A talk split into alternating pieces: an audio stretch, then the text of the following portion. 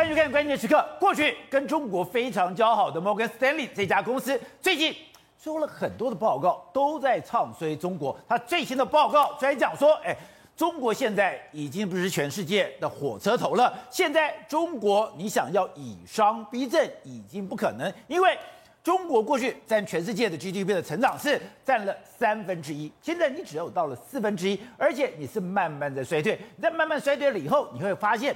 它跟世界慢慢脱钩，而这个脱钩有多严重呢？我们看到中国最近，哎，之前我们看到了美国一直要封杀它的半导体，那封杀半导体到底出现什么样的状况？他们现在非常大张旗鼓的，非常骄傲的说，中国现在他们要出自己的第一款的 GPU，他们的风华一号，就没有想到出来以后被笑翻了，因为。不管在它的跑速，在它整个样式上面，都距离 AMD 还有 NVIDIA 实在是好几年的一个差距。也可以看出来说，在半导体上，中国已经完全被打趴。更不用讲华为，华为不要说它现在的手机部门已经大幅的衰退，连它现在那种自驾车，那种所谓的电动车，电动车还没有上市就已经腰斩，就可以看到说，现在美国、中美这样子贸易大战之下。中国衰退的速度超乎想象。在这一段里面，台湾国际法学会的副秘书长林廷辉也加入我们讨论。廷辉你好，大家好。走，你看这一场的中美贸易大战，大概进行了两年多的时间。一开始的时候，大家质疑说，哎，中国已经非无下阿蒙了，中国现在已经非常强的经济体了，你要打得下去吗？是，就没有想到现在很多的状况居然出来了，连大摩过去跟中国关系非常好的，他居然讲。中国已经不是世界的引擎，经济引擎，对，以商逼政没有用。没错，经过这几年的这个中美大战之后，我们都说了，其实美国人非常了解怎么去瓦解一个国家嘛。所以经过这几年连续组合拳之后，人家就已经说。中国已经慢慢陷入了前苏联的这个样子。什么前苏联？前苏联就是我要高科技，没有高科技。我现在呢，只有我的市场，但是呢，我又要用所谓以商逼政去逼人家给我经给我技术，那但是都没有用。所以你看，大摩就出了一个报告，他说中国已经不是世界的引擎，你要以商为政已经没有用了。你要说我的大市场，然后你来吧，这样完全没有用。因为什么？因为现在是你更需要人家的时候，你更需要人家的时候，人家完全可以高高的看着你。那为什么会是这样说呢？你看。最近中国做了两件事，两第一件事，我们知道最近呢，我们都说 AI 发展非常多，对不对？所以那里面 AI 用的最重要就是 GPU，就是所谓显示卡。就没想到，哎，中国一个首款的显示卡，就心动科技的风华一号，中国第一款。对，你看中国大肆的这个庆祝说，哦，我们终于自己做出了我们中国的这个 GPU 啊。就没想到测试之后，你看到这个画面，对不对？画面人家说，哎呦，这个画面怎么感觉上有点 lag，然后画面的品质又不是太好，就人家就说这个完全是一个烂产的产品，就是中国的第一第一个产品，好像就跟这个 NVIDIA、AMD 有一个非常明显的差距啊，大张旗鼓的，等于说隆重出场的风华一号，对，刚刚讲不管的画面品质、速度。都差人家好多年。另外一个，中国过去的民间的骄傲就是华为。华为就说：“好，你打我的这个基地台，你打我的手机没有问题，我好华丽转身，我去做所谓的电动车。”所以他，他推出一个华为的赛力斯 SF 五，你看华为自选，把他的这个平台全部都灌进去了。结果没想到，哎，原本大家都认为说，哇，你这个华为车子卖下去那还得了？就没想到。一销售不到一年的时间，就可能要停产了，还停产？对，所以你就知道，事实上中国呢，现在是面临到一个尴尬局面，就是我自己想要发展的，完全都发展不起来，就有点像类似前苏联这样，你所有东西都要自己来的时候，其实你的时间被人家拖延了相当久的一段时间。而且现在慢慢可以看出来说，为什么台湾现在这么重要？为什么台湾的半导体业这么重要？当你抓住了台湾，让台湾的半导体业不去中国了以后，刚刚讲到的，它就完全切断了它的技术来源，所以它就在。发展它的风华一号，对，已经变成笑话了。而且，那实际上为什么中国，为什么美国要卡它这个？因为第一个，中国的晶片的自制率到目前为止只有十六趴，所以我只要把高阶晶片完全卡住之后，你中国完全就发展就无力。这是美国的战略。当然，中国也想说，好，你这样，那我就自己发展。所以，他们自己做了一个这个风华 GPU。哎，我仔细去看一下，实际上它用的是所谓的这个中心的 N 加一。N 加一的话，大概约莫是什么？就是整个约莫是七纳米到十纳米左右的数字。那很厉害耶！十纳米，我如果是七纳米的话，大概落后我们 AMD 啊，或者是 NVIDIA，但是一个世代。但是一个世代的时候，哎，你宣称是这个样子，可是跑下去的结果来说的话。这大家就觉得说，你这个这个画面完全是跟 NVIDIA 这个完全不是个同个世代啊！就让他们后来怎么说？他说：“哎、欸，没有，我们这只是一开始，这是中国第一款嘛，我们下一款呢就准备要用五纳米的制程了。五纳米的制程下去之后呢，我们绝对可以跟 AMD 跟 V NVIDIA 好好的打拼。但这个到底是真的还是假的？大家其实都不是很看好，因为这个技术能能力，你说穿了，你还不是要跟台积电下单？那万一我这个美国要再卡你之后，那你还不是完全又卡住了？好，那另外就讲之前。他们去对付 Intel，对，当时我一想，哎，Intel 怎么去跟中国道歉？因为 Intel 说，哎，我也不要用新疆的产品。结果中国反弹了以后呢，那个 Intel 就说，好好，对不起，我道歉。我在想说，哎，那是不是 Intel 开始就用新疆的产品？是。可是搞了半天，Intel 只有嘴巴说道歉，没错，他的作为完全没有改变。对，就是今天中国也就当没这回事。对，因为。你只要让我有个下台阶就好。没错，这个 Intel 的产品是最标准的。你中国要以商逼政，完全没有用。为什么这样讲？你看，事实上过去一段时间，哎，如果小粉红暴起暴动的时候呢，你这个产品一定马上就好。我们这个不用新疆，我们马上用新疆产品，用新疆棉。你看那时候多少公司这样做？对呀、啊。但是这次 Intel 完全不一样啊！Intel 他就说，哎，因为因为美国这个法令颁布下去，不能够用新疆，他就说，哎，我们禁用新疆产品，就被环球时报骂他。他说 Intel 这个涉疆表态充满了算计和投机。把他骂了一顿。他说：“你不要忘记啊，你过去一段时间，中国是你最大的市场之一啊。你的中国是大概有百分之二十六的营收，你百分之二十六来自中国啊。就你不要干什么？哎，你看，不要干什么吃饭砸锅的事情啊。也跟 Intel 讲吃饭砸锅。结果 Intel 就说：哦，好，OK，我跟你道歉。道歉之后，但是他并没有说我会不会用金价，因为他还是不会用，他还不用金价。但是问题是这件事情就落幕了，因为为什么？因为落幕之后呢，这个中国好下台阶啊。如果你真的你敢禁用 Intel 的 CPU 的时候。”那 AMD 你要不要进？你有进的时候，请问你的 CPU 从哪里？更惨，你反而更惨，你要用自己的。他们现在的自己的，我现在还可以苟延残喘，对，没错，我现在可以喘一口气。是，我现在落后我这个世代，我还是可以进行。对啊，如果 Intel 没有了，对，AMD 没有了。我就活不下去了。啊、他们现在的这个 CPU 完全跟 Intel 都一个世代的以上的拉差距。你好，你如果真的敢吃饭砸锅，现在是谁吃饭砸锅啊？你真的砸了 Intel 的话，你就没有东西了。所以现在是变成是为什么那个大摩的报告会这样写？就是因为你现在已经被封到，你只要有一点点技术的时候，其实中国就是啊，好啦，OK 啦，那就这样。你只要给我们有台阶下，小粉红不要骂之后，那我们就还是按照现在的现有规则。所以，哎，中国以前是面子里子都要，对，现在。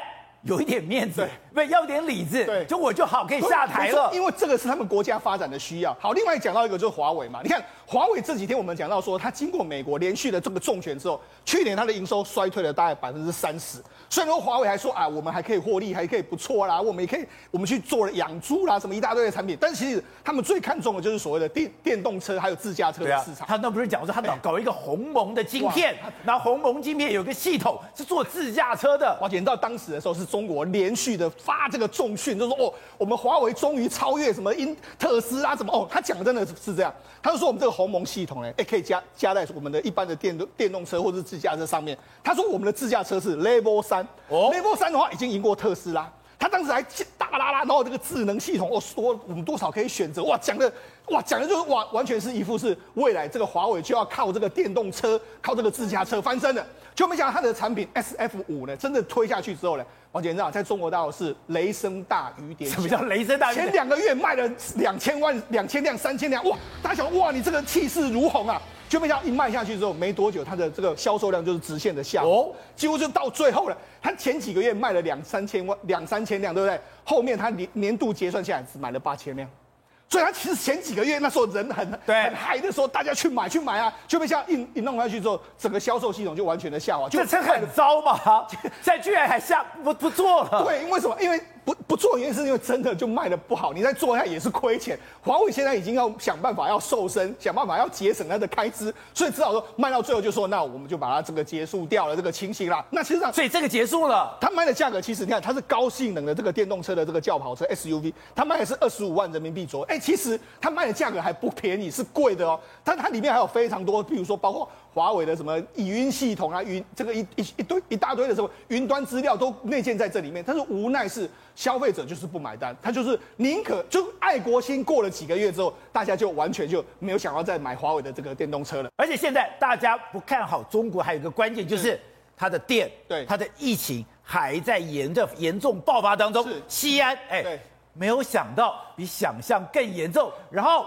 在西安投下大笔资金的三星更惨了。没错，实际上我们都说嘛，最近好像是说跟中国沾上边，真的都不太好。像譬如说三星，三星呢，哎，他到这个西安去设了一个两百二十亿到两百五十亿的这个 NAND Flash 跟 DRAM 厂之后，哎，就没想到最近爆发疫情，他现在说，哎，我们要开始减产，预计他整个减产大概是全世界的这个 NAND Flash 的百分之六，哦，就减产了。减产之后，现在整个价格就往上升。那我你看他现在员工是怎样做？哎，用巴士跟你接送上下班了。万一里面还有人这个这个感染的话，那不得了。然后每一次你要工作之前还可以做核酸的这个检测，甚至后面附近来说还盖一个方舱医院，就万一有人病的话，赶快就送到。三星旁边还盖方舱，就赶快去那个地方。那好，那除了这个三星之外，你看比亚迪也是一样。比亚迪在西安有一个非常重要的工厂啊，就你看它现在工厂是这样隔板吃饭，然后每每天也是排队筛检这样一个状况。也就是说，事实上整个西安、整个中国，现在大家担心什么？你现在是西安一个城市，因为真的中国疫情爆发，你广东啊什么都。也是这样的，都封锁，那你怎么办？所以现在是大家对中国的经济其实是真的剉咧等。好，那除了这个剉咧等之外，我们跟大家讲，韩国现在也慢慢觉醒了这件事情。那韩国这个今年要进行这个总统的这个大选，那今年总统的大选之后，他们有一个总统候选人叫做尹锡悦。尹锡悦就说，多数的韩国人对中国反感，哦、尤其是年轻人。讲这么白？对，他就讲的非常清楚，他就说，你看。对中国是朋友还是敌人的话，你看，其全部的这个年龄来说的话，近乎敌人是百分之四十九点一，但是年轻人十八岁到二十九岁的话是六十二点八，有六成的人觉得中国近乎敌人。对，所以你就知道说，事实上你看，大部分的年轻人也非常讨厌这个。你看，其实中国人大部分人也非常讨厌韩国，所以先前看到报道可以看到此现象。他讲的是什么意思呢？中国跟韩国现在是有点互相敌视。所以他既然是这样，互相敌视。对，那既然是这样，所以他就说，我们现在呢，可能要来来对付中国。所以你看，连韩国的这个整个民意都有点方，有点改变。甚至你看，因为这个中国的投资环境，你看中国习近平不断的在打压民企，干嘛？有了没有了这个政治风险？你看，目前有百分之八十五的韩企都说，这个中国的投资环境真的相当恶劣。哎。连全世界最喜欢中国的韩国企业都出现这样一个氛围的时候，那就告诉你，中国的经济真的有一点点，我觉得有点像说之前的苏联那种即将瓦解的。那你刚才讲以商逼政，过去是对韩国非常有用，对，没错。现在面面慢对可韩国可能都没用了。因为为什么？因为韩国人也知道说，我去那个地方，我也没办法赚到钱。那既然你的市场是这样的时候，那我。跟当然就不会听你的这个任何的指挥了。而且我们刚才讲，大摩这个中国不是世界隐形，以商逼政没有用了。对，你说这个不是未来式，是现在进行式，而且是过去式。因为中国这一段时间，他真的想用钱去砸人，对，发现没用了，发现没有用。而且你知道吗？这个呃，夏姆他在去年九月的时候曾经发过一篇文章，他发什么？他在投书《纽约时报》，如果没记错的话，他说。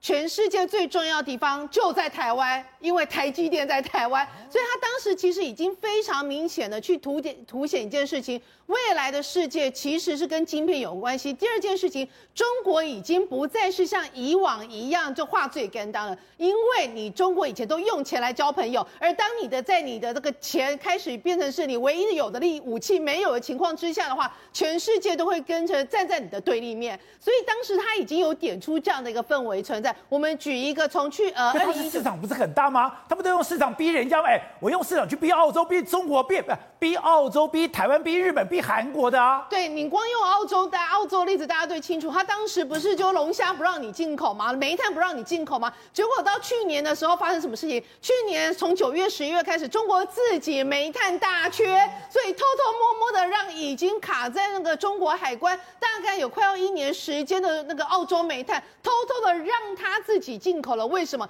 才能解决中国自己燃眉之急呀、你自己考澳考卡澳洲考到自己都缺电，所以后来再加上那个呃澳洲的红酒以及它的龙虾，慢慢的发现，哎，我可以去化到欧洲去，我可以去化到美国去，全世界都来分摊你原本出口到中国这边，然后中国不让你去啊、进口的量。发现说原来少了中国，大家帮你 share，大家帮你 share 情况之下的话，这件事情就可以解决了。不要讲到去年那么远，就讲到一个。所以大家以前的市场只看到中国，可是当大家讲说我帮你 share 市场，你会发现你的市场可以去欧洲，你的市场可以去东南亚。你的市场就可以每周就把它卖掉了。还有一个最好笑的例子，因为最呃那个 COVID nineteen 的情况，所以导致海运啊、空运啊全部都摆都迁，就是全部都停摆，对不对？结果中欧铁路就中国透过“一带一路”有非常多的铁路就要弄到欧洲去嘛。结果后来他们统计起来才发现说，哎呀，过去十年哦，虽然来到那个从中国运到欧洲的铁路，大概总共有四万辆呃四万列次这么多。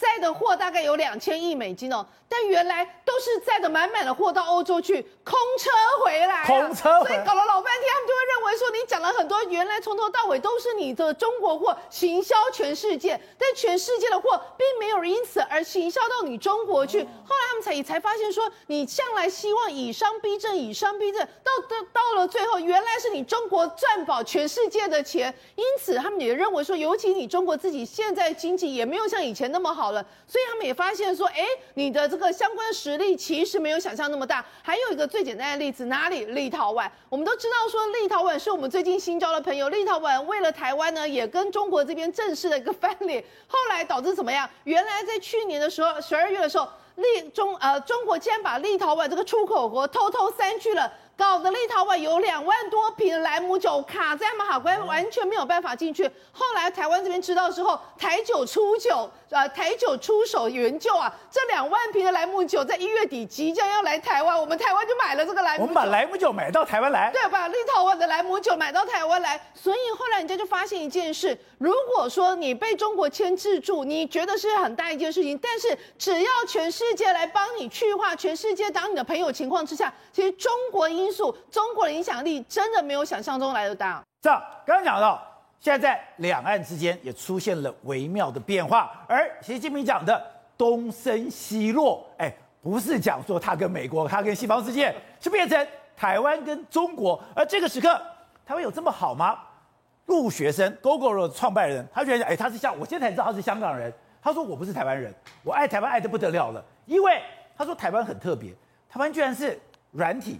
硬体的供应链都有。我今天想做什么，我在台湾，我在别的地方不一定做到，但我在台湾，我就可以做到。比如说，他讲很有趣，他说在台湾，我想到什么就可以做出什么。为什么？原因很简单，因为台湾有非常完整的供应链，从软体到硬体到半导体，整个上中下游，甚至哦到轮胎、到避震器、到车灯，台湾全部都有啊。对他们来说很难很难想象，过去假设你在美国，你在戏谷，抱歉，你所有零件一定都从亚洲来，对，你的轮胎、你的避震器大概从亚洲来，然后你的这个所谓的马达可能从日本来，然后呢，你里面高级的机面可能从韩国来，可能从台湾来，就完全不一样。可能在台湾，Gogoro，抱歉，整个台湾甚至是南台湾全部都把你搞定。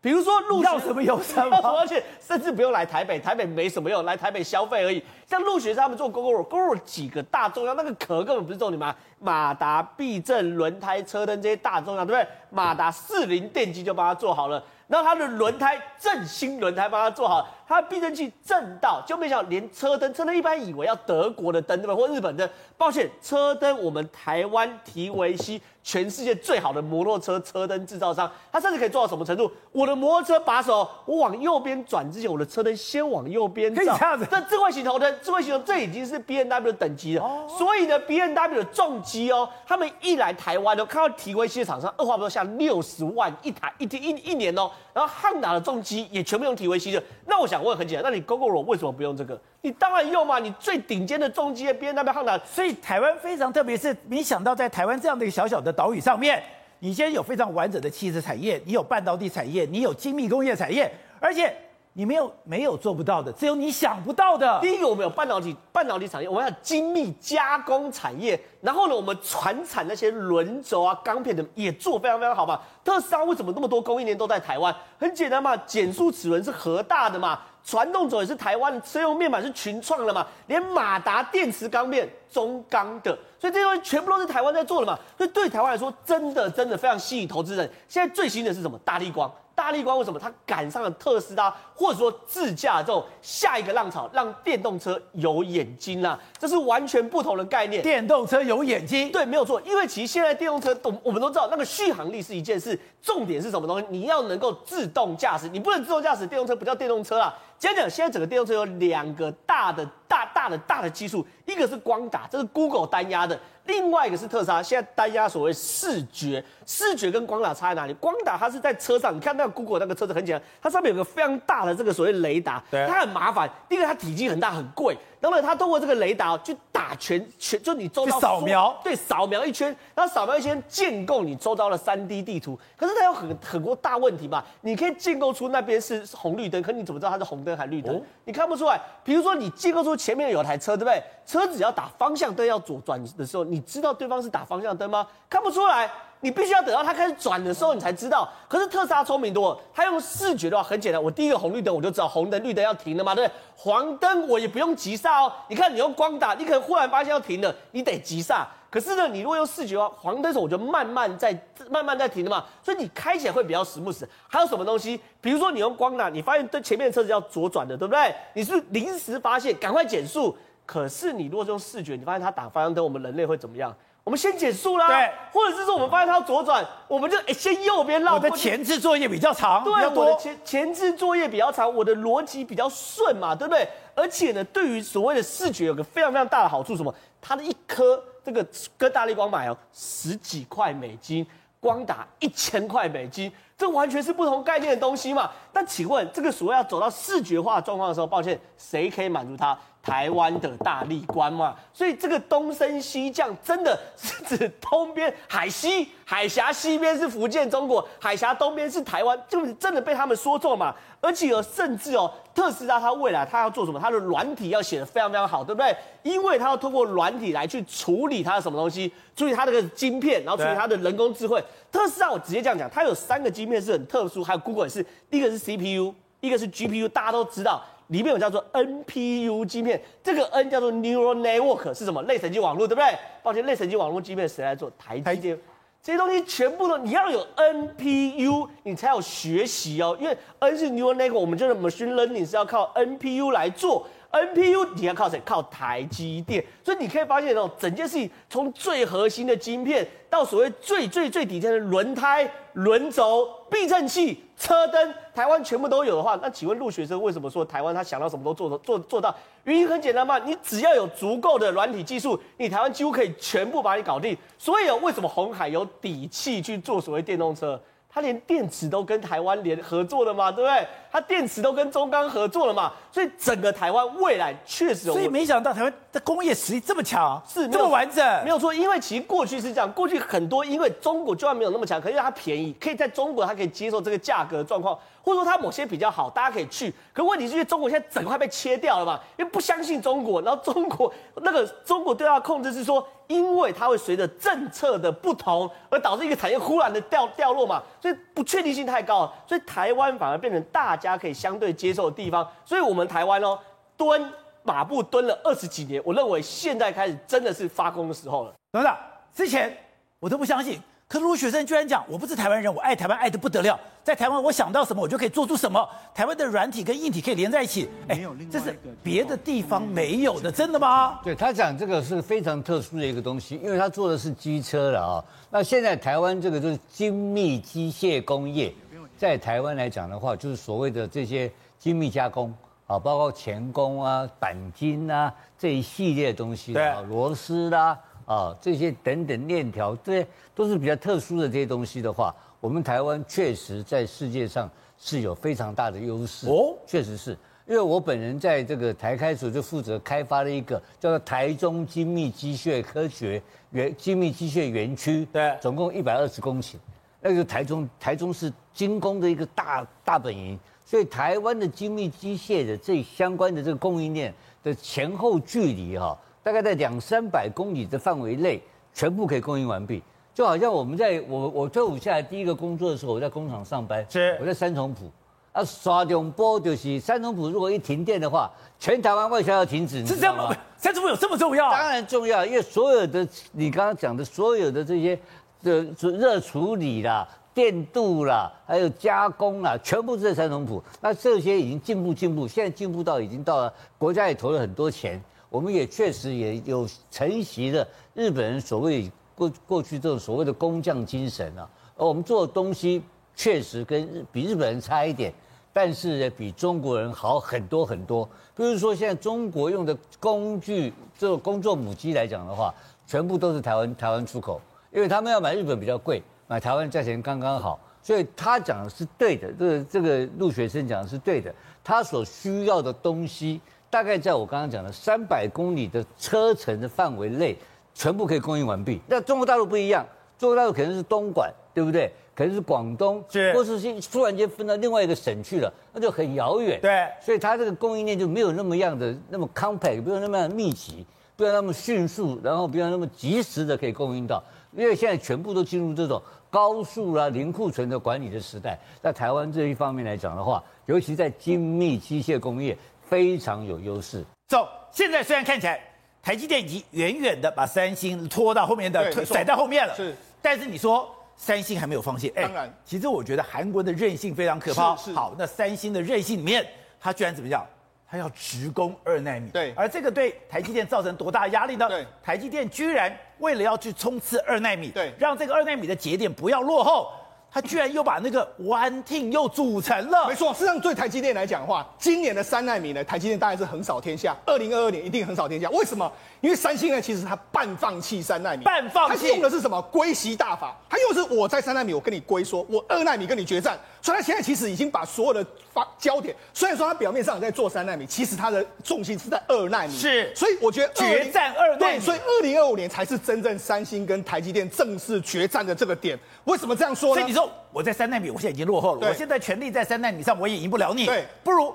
到了二纳米一个新的世界，我们再来输赢啊！为什么这样说？你看这个目，因为目前呢，根据三纳米，三纳米台积电是用所谓的 FinFET，就是鳍式场效的这个电晶体。那另外一个二二，这个三星是用所谓的 GAA，就是我们可以看到说多重杂杂点的这个技术制制成，这两个技术是不一样的。那台积电这个 FinFET 的技术因为很成熟，所以台积电的三纳米的这个良率现在已经可以拉到六成七成左右。哦、但是韩国的这个 GAA 呢，目前为止三成左右，新技术拉不起来，那拉不起来怎么办？我还是要客户啊，所以他现在。跟客户都说啊，来来，我要小小要美合力，所以他现在三纳米的所有的客户，他都注定是赔钱的。但是我没关系，我赔钱也没关系，因为我要练这个 GAA 的制程，练兵，我要练兵，一直不断的练，一直不断的练。因为二纳米的时候呢，三星用的也是 GAA 的技术。那为什么三星会看到机会呢？因为现在台积电用的是 f i n f e 的技术，它在二纳米呢，台积电就会改为 GAA 的技术了。它也要改 GAA？对，所以好，因为。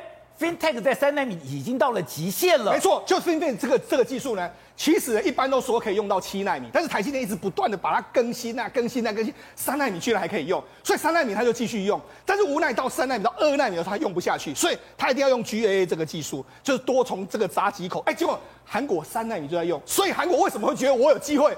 因为我比你更早跨入 GAA，因为我一早就在这里等你了。我已经开始研发，所以我三纳米为什么我说三纳米它是归息大法？我不不做都没关系，我就先把兵练好。我二纳米跟你再做一个直接决战，那不是很危险吗？这个的确是很很很，我们台积电要非常注意。所以台积电也注意到这件事，台积电就说 OK，我们现在呢，同时之间怎么样？台积电现在是火力全开，同时间发展三纳米之后，它也投资二纳米。哦，它现在成立一个叫做 One Team 的这个 One Team One Team 的部队是什么时候出现过？你记记得清楚吗？在二十纳米的时候，当时呢，这个台积电攻下苹果 A 八的订单的时候，他就组成一个 One Team。One Team 就说，我这个全力，所有的人呢，就是反正我就负责一件事，就是要帮台帮这个苹果设计出 A 八的这个晶片，所以我把封装啊、制成啊，所有人都在约莫有一千人左右的数人人数呢，组成在台湾，甚至后来派了六百个人到苹果去。对，这就是 One Team 哦，就是那个神秘部队。对，他们去去美国之前要去哪里也不知道，是。一直到了美国之后才接付命令，对，到哪里集合。那个 One Team 之后，后来就攻下了 A 八的这个订单，这是过去的这个状况，所以。有点类似过去的这个夜鹰部队这样一个专案的方式。他这次 One Team 的专案就说，我没有问题。我们现在呢也是召集所有台积电最核心的人，开始进行二纳米的这个这个推动。他认为台积电目前的说法是说没有问题，二纳米我应该可以攻克，那甚至可以顺利的量产。所以真正的三星跟这个平这个三三星跟台积电真正的决战点将会落在二零二五年。如果二零二五年呢，三星的二纳米的 GAA 呢，它没有办法追上台积电的时候，那就注定了。他可能永远真的就没有机会追上台积电。台积电有 GAA 的技术吗？还 GAA 的技术其实台积电本来就有这个，本来就有这个技术是有的，但是问题是因为你介入的时间点比三星慢，三星现在就已经开始做了，那台积电呢要到二纳米才做出来，这个时间点的落差可能是目前台积电唯一对台积电比较不利的。那这也是三星认为说，为什么我老神在在，我一定可以超越你。一个最重要关键，但是现在其实也有一个重大的变数来了。什么重大变数？就是因为三纳米或者二纳米都要用到所谓的极紫外光 EUV 啊啊！这几天不是艾斯摩大火吗？对，其实这个大火呢，某种程度呢，真的对台积电有利，因为只要三星拿到了二纳米 EUV 的这个比较少的时候，它二纳米的速度就会放的比较慢。难怪台积电大涨，放的比较慢的时候呢，哎，台积电就有机会在二纳米真的完全的碾压三星。对的，但是现在对台湾或者是对全世界。居然我们看到了《华尔街日报》推导，现在对全世界最大的威胁，竟然是天气，有这么可怕吗？对，没错，你说我也想不到，为什么呢？世界第一超强的拜登，他因为下雪天气的关系啊，他连飞机、直升机都没办法搭了，然后最后只好去开车去坐车。我们现在看到的是空军一号的相关的这个那个飞机的那个那个天那个那个升那个升降梯啊，你看哦。那么要经过这么多人去推，而且旁边都是下雪的，都结冰了嘛。那一个不小心呢、啊，会滑倒啊。所以呢，你就知道，那么那个这一场大雪呢，在极端气候之下造成多么大的这个影响啊？为什么这样子？华盛顿在一个晚上下了二十几公分的这个大雪啊！各位不要小看那二十几公分的大雪，因为你我们现在所说的二十几公分是整个华盛顿。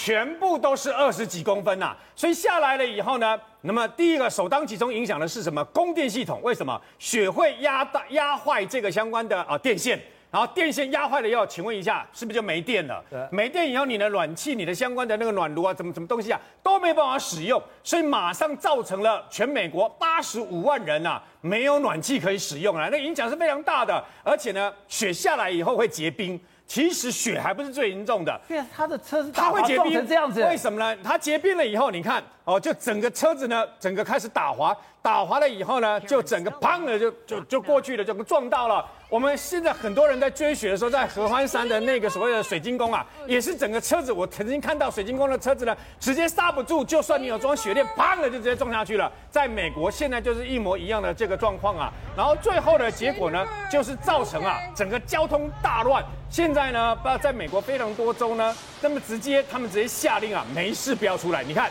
他直接这么横躺在哈这个货柜车啦，相关的这个车子呢，啊卡车啦，卡住了以后，整个交通也全部都中断了嘛。他们现在怎么怎么办？只能出来铲雪，然后撒盐。车子摔成这个样子。对，没有错。那你就知道，那么在这个下大雪的情况下，你知道那个下雪情况多严重啊？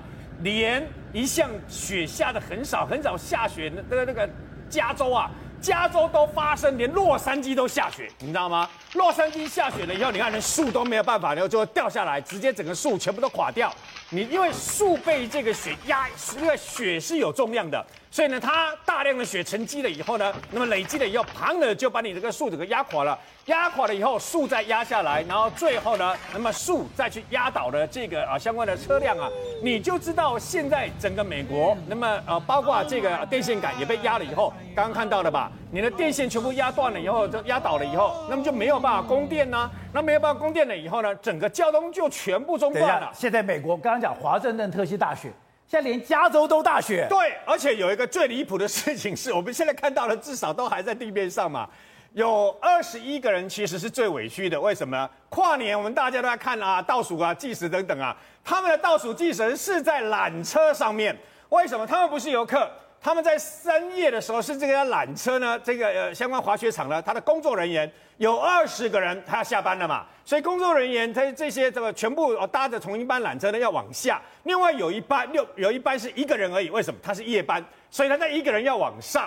最后这个缆车卡住了，在中间卡住了。为什么卡住了？因为呢，大风雪冰下冰雪了以后呢，那个冰啊结冰啊，使整个缆车线冻结、冻僵了，然后完全都没办法动。那最后怎么办？哎，在上面完全都没有暖气耶。那怎么办呢？最后就请来了呃这个相关的人员以后呢，先把这个呃相关的这个等于说呃那个毯子呢，先想办法送进去啊这个缆车里面啊，要不然他们全部会冻僵，会冻死啊。然后呢，紧接而来呢，就找来了像特种部队、特战部队，你看那个，所以刚刚那样子滑下去，对，就像那个直升机垂直升降那个绳索这样下来啊，你还要接呃这个接这个滑滑绳啊，然后让他们一个一个一个这样子下来。可是那二十个人比较幸运，为什么呢？二十个人可以这样下来啊。那么那个一个人的他就没有办法，他一个人困在那个地方没有办法，就是就这个缆车里面，这，没有错。啊，最后那一个人的比较倒霉啊，那受困的时间很长，最后还是要想尽办法让他的缆车那么慢慢慢慢慢慢慢慢慢慢慢的动。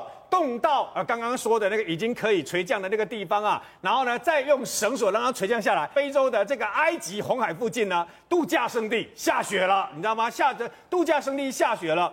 那么下雪没有什么了不起，因为连这个沙地阿拉伯的比较高原的地方，虽然沙地阿拉伯大部分都是沙，有些地方都是沙漠啦，但是呢比较高山的地方也会下雪，可是不寻常，为什么呢？这是五十年来最早的一场雪，而且是最大的一场雪啊！虽然大家有些人啊很少看到雪，所以觉得很兴奋，可是大家要要心里面要呛一下，为什么呢？我说过了。这是五十年来最早下，而且下最大，也就是那么在极端气候的还会再下，对，没有错，它还会再下，而且万一它下的非常大的话，你根本就没有心理准备啊。那很多地方你根本就没有做好相关的物资，也没有做好相关的这个保暖设备的话呢，再加上啊，你就算有这个等于说啊，家里有各式的这个啊，我可以吹暖气就好了。停电的状况之下，我请问你怎么吹暖气？所以呢，从现在开始，大家一定要更加小心为甚了。